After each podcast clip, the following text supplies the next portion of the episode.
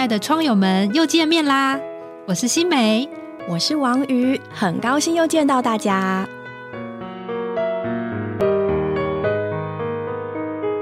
Hello，各位听众，大家好，欢迎来到打开天窗。相信每个人在人生道路上都曾经遇到过别人的帮助、指引，对我们伸出援手，不论是长辈、师长还是学长姐。甚至呢，有些人是长期对我们付出爱心，这些人都在我们的心中留下了美好的回忆。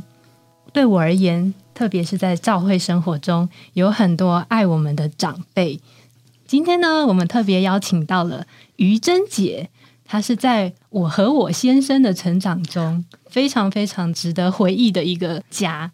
因为呢，我先生从大学的时候就一直受他们家的照顾。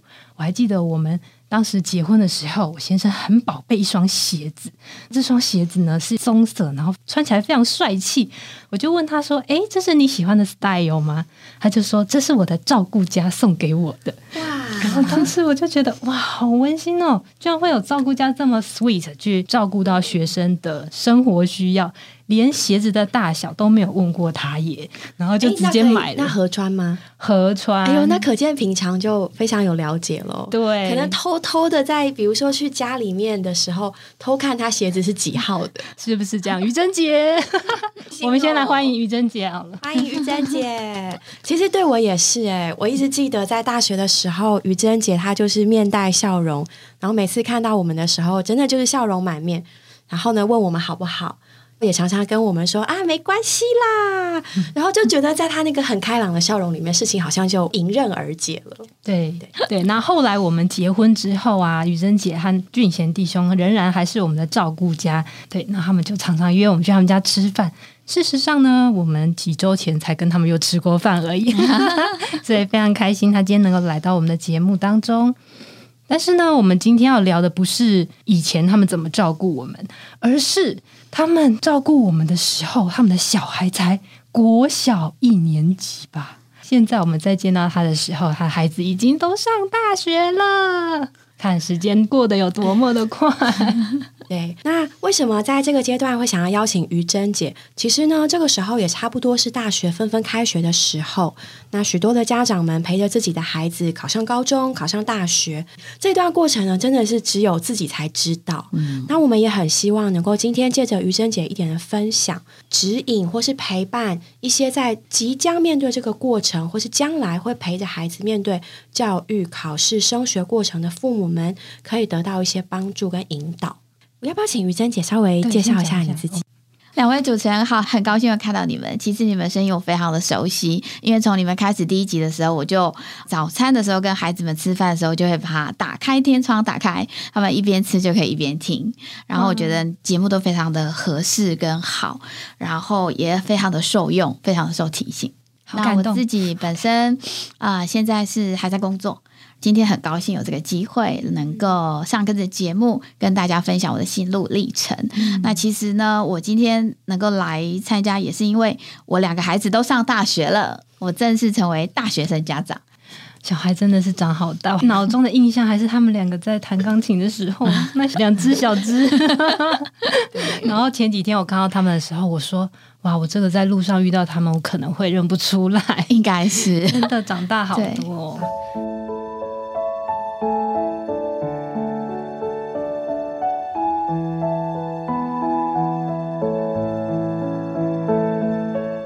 在这段过程当中，陪伴他们经过大考，这两次就这两个孩子的大考，相信妈妈都是非常的参与其中，嗯，对他们有很大的扶持和帮助。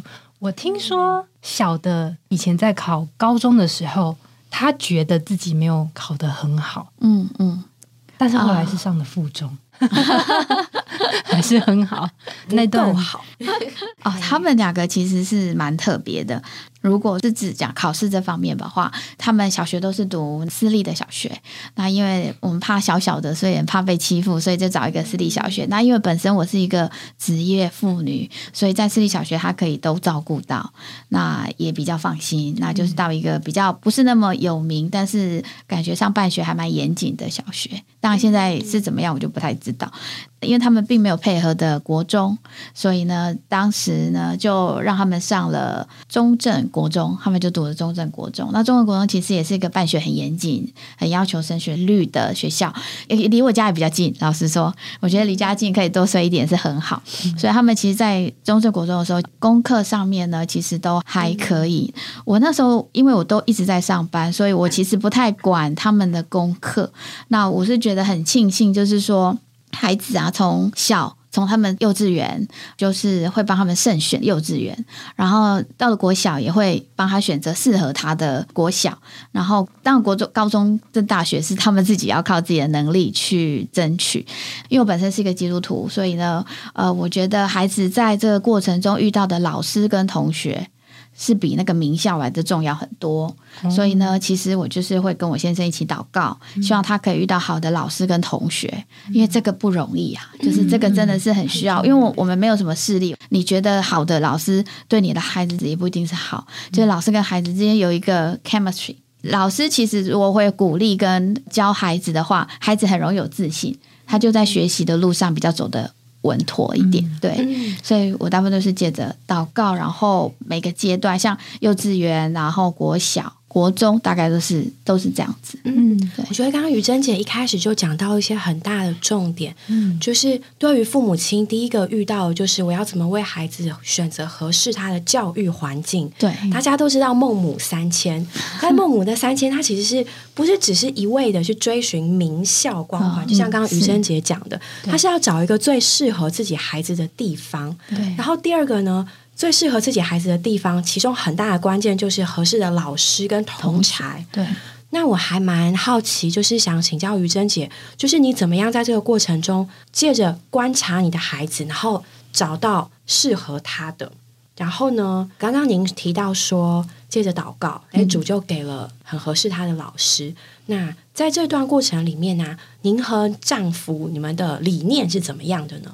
啊。我先生他大概就是在教育的事上，他就是配合，他是配合比较居多。因为我们我跟我先生从小求学，老实来讲，说是还蛮一路上来还蛮顺利的。那所以呢，我们其实不太知道应该要怎么做。所以我先生其实就是支持，然后会陪我去看，然后就是把每一件事都带到祷告里面。对他其实没有出太多的意见，那他配合就是接送小孩，因为他后来工作算是比较呃时间上比较弹性一点，所以呢他都可以去。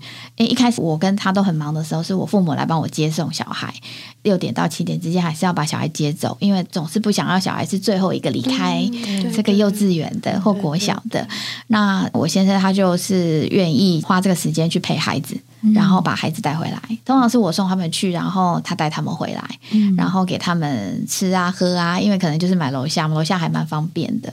那我先生大概就是配合这个部分，然后也会关心跟照顾他们。嗯，对。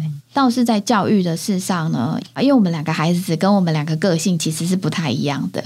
虽然我有我的想法，我先生也有他的想法，但最后我们就只能一起把他带到主面前，因为其实我们不知道。我觉得好的是用我自己以前的经验，他觉得好是用他以前的经验，可是这些其实不一定适合孩子。可能还是要多观察。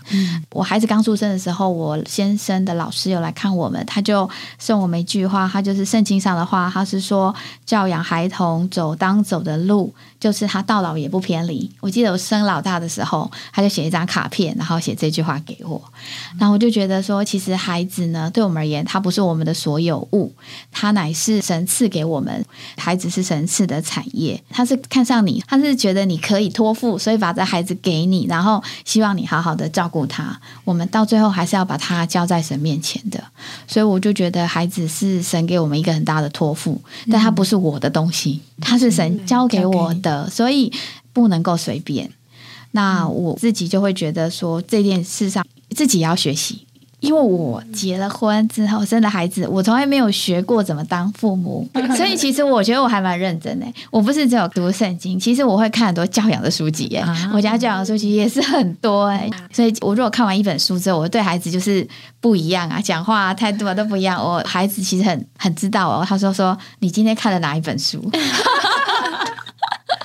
对啊，但是我觉得我还是学习，比如说我们智商的幼稚园，就是他们都会给家长一些参考书，然后办一些座谈，其实我都会很认真的去听。这样，那当然有时候我们知道是一回事，做也不一定做得到，这我们也知道，但是就是会努力去想要充实这方面的知识，然后也把这个也跟我先生分享，或者有时候拉他一起去听，我觉得有一样的想法来带这个孩子，其实是蛮好的。的确，因为其实现在在特别在实体书的方面，除了工具书、理财书、心理励志书，再来就是亲子教养书啊，对，就很受欢迎。那其实只要我们去读亲子教养书，就会发现每一个书它都有很不一样的理念。对，那我想于珍姐你在读这些教养书的时候，一定会有遇到不同的理念。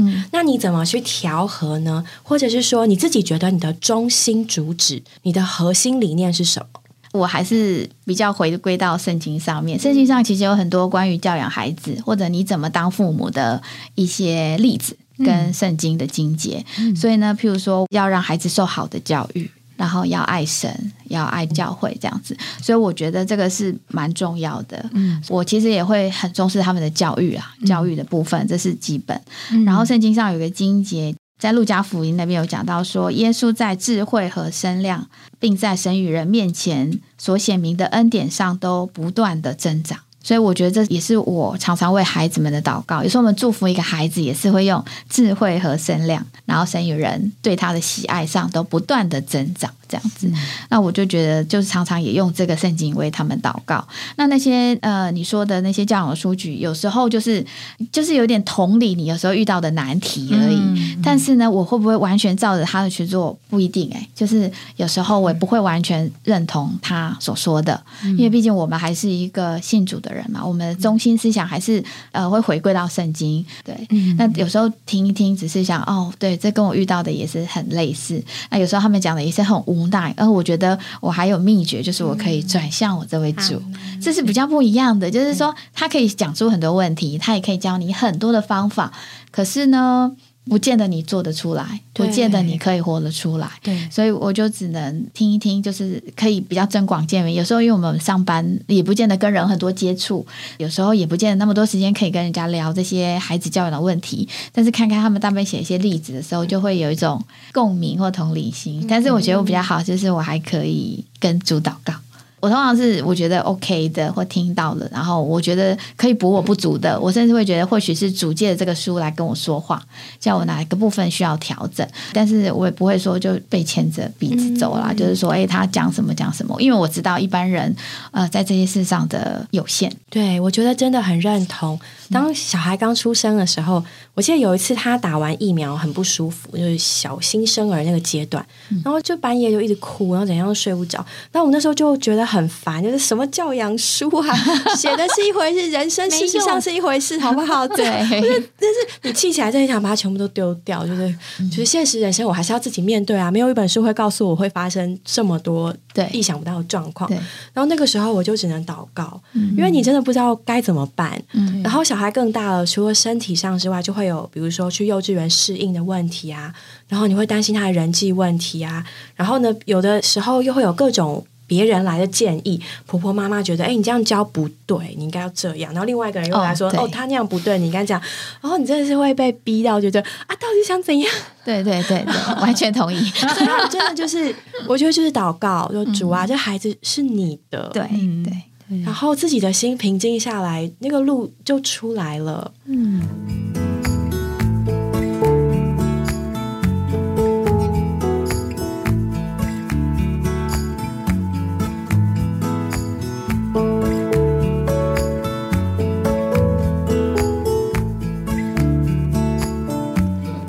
姐也有提到说，两个孩子在个性上蛮不同的，可不可以跟我们分享一下他们在成长的过程中，你怎么样怎么样去引导他们，怎么样去陪伴他们两个个性那么不一样的孩子成长？很不容易，一面又要公平，对，一面你知道这个方法对 A 有效，但对 B 不一定有效，对，然后他们又都很想要独占你的爱，很难，我有手足的，对。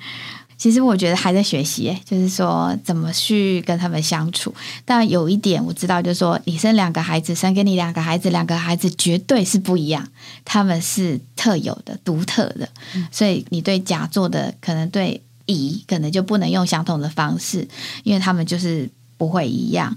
那我们上次就是有一个机会，就是跟他们呃国中的一个很好的老师，还有一些妈妈一起吃饭，老师讲一句话，他是说没有比较就没有伤害。这世界上所有的伤害都是从比较来的，因为刚刚我们孩子都读了大学了嘛，不同的方向。那我是觉得说，在带孩子的过程中，尽量不要拿他们两个来比较，这是最重要的。哥哥的优点或许弟弟没有，弟弟有的那哥哥可能没有。那他们在这个成长，尤其都是男生嘛，无意中其实自己应该会比嘛，就是而且说年龄很相近，对，差两岁而已。对，所以就是我也很怕，就是有一方他会觉得自己比较自卑，对，然后会有点不平衡。所以我觉得尽量不要让孩子，即使你今天只有一个孩子，也不要把你的孩子跟别人比较，因为孩子其实都是不一样，孩子都能够走出他自己属于他自己的一片天空。那我觉得就是能多鼓励他们啦。呃，他们两个有时候，比如说我常常也会跟他们单独相处的时候，就会跟哥哥讲说，弟弟他遇到什么难处，我们或许可以为他祷告。然后不要让他觉得弟弟好像，因为弟弟成绩相对好一点这样子，但是他他当然表面上他们两个相处的时候，当然会互相亏来亏去啊，对对。可是他也其实我会关心他弟弟的需要这样。然后弟弟呢，我跟弟弟相处的时候，我会跟他讲说，哥哥现在遇到什么事，我们可以为他祷告。啊希望他也可以顾到哥哥的感觉，有一些事情，所以我觉得就是私下的时候，私下的时候让他们能够彼此关心啊、圣经有一句话讲：“弟兄和睦同居，是何等的善，何等的美。”当然，我觉得他们就是在神的家中长大嘛，其实也是蛮幸福的。我就尽量是做到不要比较。然后也会为他们彼此，让他们彼此可以祷告。但他们两个在一起的时候不会啦。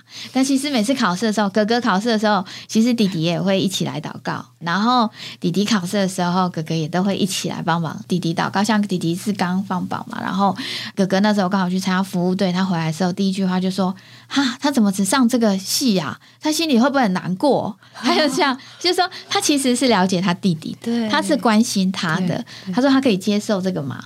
然后我就觉得说，其实听着还蛮感动，感谢祖祖安排的都好啦，都好。当然，其实妈妈也经过了一段路路程的这样子，对。所以我觉得就是尽量不要拿孩子比较，是真的蛮重要。但是你又很难做到公平。像这一次弟弟开学需要一个电脑，那弟弟学的可能需要电脑好一点的。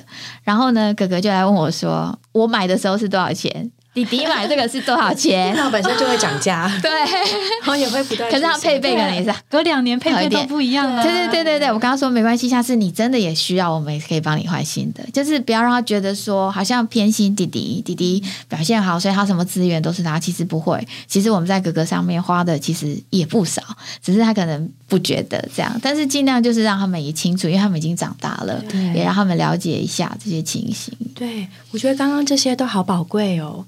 不仅不要比较，主动挑起那个比较的东西，甚至是妈妈还要很有智慧的，在与他们私下的相处中，成为那个调和者。嗯，然后这个调和的方式还不只是说好话，而是带他们彼此为对方祷告。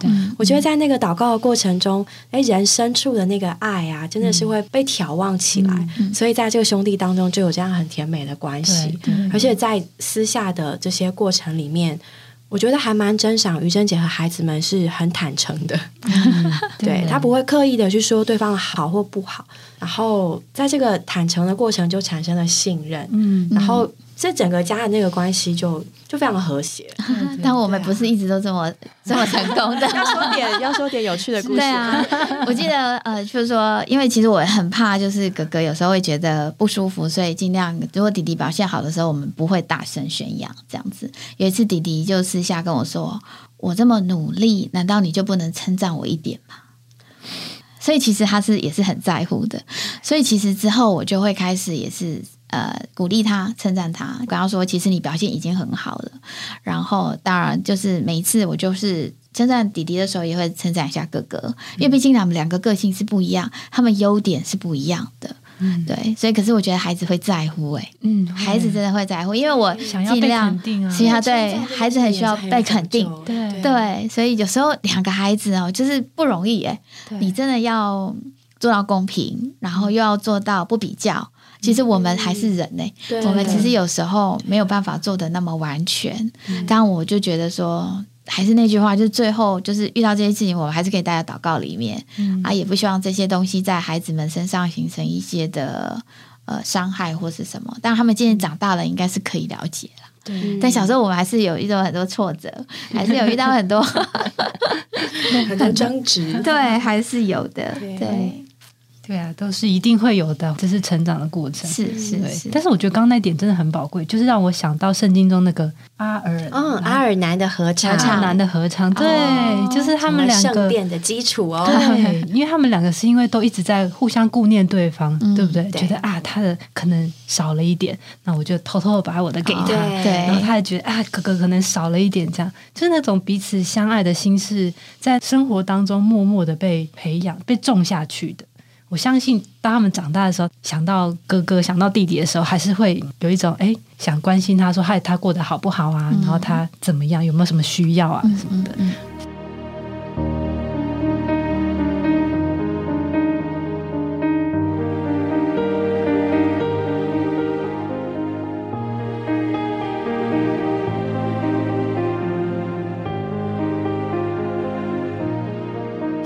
相信许多在收听的听众应该都在这个过程中，嗯，但我们不要忘记，这个过程中我们真的可以祷告，嗯我们可以把我们所想要的那样的家庭、那样的手足关系，对来跟神祷告。对我也蛮好奇的，就是嗯、就坦白说啊，因为像。呃，于珍姐的弟兄丈夫是一个医生，那于珍姐本身呢是一个会计师。我们可以说，你们自己在教育上都受过很好的教育，然后也走得算蛮顺利的。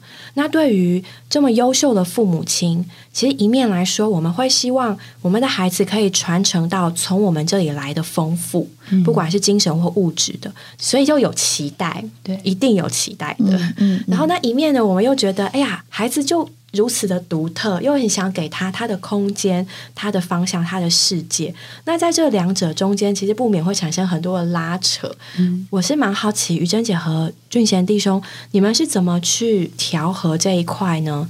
一面是期许，但一面是空间。啊，对，应该是说，呃，小时候的时候，你都觉得自己的孩子其实都蛮聪明的嘛。之后应该会很顺利啊，对不对？对应该会走得很好。我记得以前他爸爸去接他的时候，就因为他们是坐计程车，有一个计程车司机，然后就说：“哦，他孩子啊，就是读这个私立幼稚园，然后读中正国中，后来读建国中学，然后就读了台大。”然后我们就想说。啊，就是这样一条路吗，就是说路是这样子吗。然后呢，我们也觉得，对啊，如果以我们两个来讲，孩子这样走，没有人会觉得很奇怪，大家觉得应该很理所当然对。你反而如果不是这样走，应该是很怪吧？哎，可是我觉得我们好像就是神，可能一方面也知道我跟我先生的需要，所以呢，我们孩子其实求学过程没有那么顺利。小学的时候，你都觉得啊，他不错啊，当选模范生啊，什么都很好，对不对？对，然后、可是等到他上了国中的时候，你就发现哦，其实还有更聪明的人在学习上。然后等到他们上了高中考试的时候，才发现哇，原来要考上建中不是那么容易的事情。那当然，我觉得其实他们的能力算是还可以。后来老师都说他们呢，就是平常表现不错，但是考试运气好像差了一点。呃，到了国中或高中，他们都会办那种叫做到文昌宫还是怎么去拜拜啊，什么这些。那我们孩子因为是基督徒，所以我们都是不去的，对然后也不吃这些的食物，不太。他们通常是会预备一个没有拜过的给他们吃。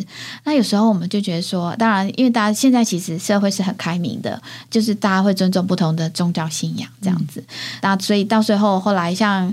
哥哥其实那时候考呢，其实他出来的成绩，呃，就是在成功跟松山之间。然后我觉得，啊，怎么可能会这么的、这么的，就是这么的对，这么后面这样不如预对期，不像他平常的表现。对，然后怎么可能会到这样？但是你知道那时候真的是很紧张的，那是第一个孩子嘛，所以超紧张。然后后来就是祷告，愿意放下主啊，你带他去哪里都好。因为你一定会为他预备最好的，因为一路上你都是这样，你知道这个孩子需要什么。我们虽然是他父母，可是我们不知道他需要什么，什么样的老师跟什么样的同学。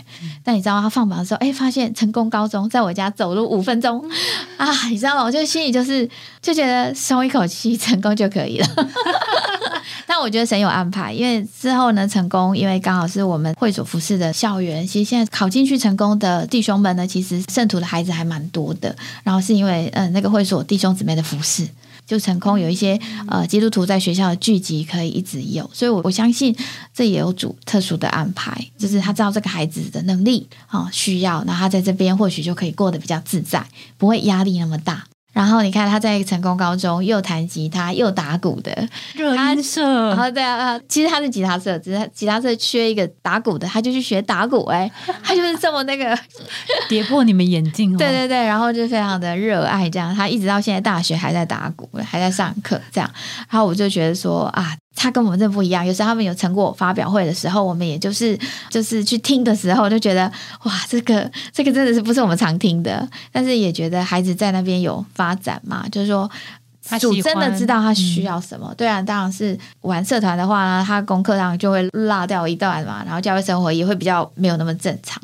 但是感谢主，后来他慢慢的，就他想读书，他还是有好好的念书。这样，虽然他考大学的时候也是不如预期，我可以这样讲啊，好。然后呢，还有一段艰辛的过程，考的时候学测觉得，哎，自己应该只考可以考更好，可因为是第一个孩子，所以我不知道说其实只考名额是变少的。然后科目是变难的，再怎么努力，其实名额少，然后就会去考人，通常是真的很厉害，他就是真的多周少，对，所以呢，他就到了一个比学测还不好的学校。对，也不算不好。我现在觉得没有什么好跟不好。对他觉得他怎么可能？但是他到了那边也有神的美意耶。他到那边就是得住在那边的呃教会，都会在大学附近有弟兄之家，受到那些弟兄们非常好的照顾。哎，所以他还是不喜欢他的戏，他还是认真的去考了那个转学考。那他现在就在别的学校，已经考回台北。但是他在那个外地的这一段日子呢，我觉得其实他长大很大。因为他可能高中吼太爱玩了，所以呢多一年去好好认识组也是很好。但我我觉得神对他的安排都最适合他。对，小时候我们可能觉得他可能就应该要建中、台大这样上去，对不对？可是这个孩子并没有这样走，这是哥哥。但我觉得适合他就好。而且老师说，我常常觉得，其实台大毕业也就这样啊。对啊，对啊，读到台大医学系又怎么样？我是常这样觉得啦，就是说。又如何这样子？或者我觉得，其实每个孩子都有每个孩子的特点，不管哪个学校毕业的孩子，都有值得他赞赏的地方。所以呢，像我跟我先生，其实都是从台大毕业。呃，可能有些人就觉得说啊，台大毕业才是 OK 还是什么？可是因为我们在教会生活里会遇到各种不同大学毕业的弟兄姊妹，所以呢，其实比较不会有那种大学的这种概念。只要是弟兄姊妹，我觉得都是可爱的。不管你是读哪个大学，都是可爱的。而且最近常听到一些社会上的一些案例，就是孩子可能情绪上有一些困扰，或者想不开。我就觉得，你知道吗？当孩子生出来之后，你就觉得他只要能够健康、平安、快乐的长大就好。对，甚至到现在他读的大学，只要他能够找他自己人生的方向就好。我们没有说他一定要多成就或是什么，我们不是什么虎爸虎妈，一定要小孩读名校。我就觉得身心健康。然后能够爱主，然后做自己喜欢做的事情，这样其实就很好了。听到这里，其实我的心情有点难以平复。我也作为一个母亲，我很难想象这样的心境。没有炫耀的意思，不过一个台大医学毕业的医生父亲，以及一个台大会计毕业的会计师母亲，父母双方悉心栽培两个儿子。我们谨慎小心，一步一脚印。看起来一路也还算顺遂，但当结果不如预期的时候，父母能够接受，能够放手，甚至能够赞赏自己孩子的成长，也珍赏别人的孩子。我相信这对我们做父母的来说，并不是件容易的事。这实在是因为对这位主宰赐祝福的神的信靠，使我们坦然因信心安，赞美主的道路。下集我们继续来听关于弟弟的故事，下次见，拜拜。我们今天的节目就到这里结束了，谢谢各位的收听。如果你有想和我们说的话，欢迎留言或来信给我们，也别忘了在 Podcast 平台上订阅我们。我们下周再见喽，拜拜拜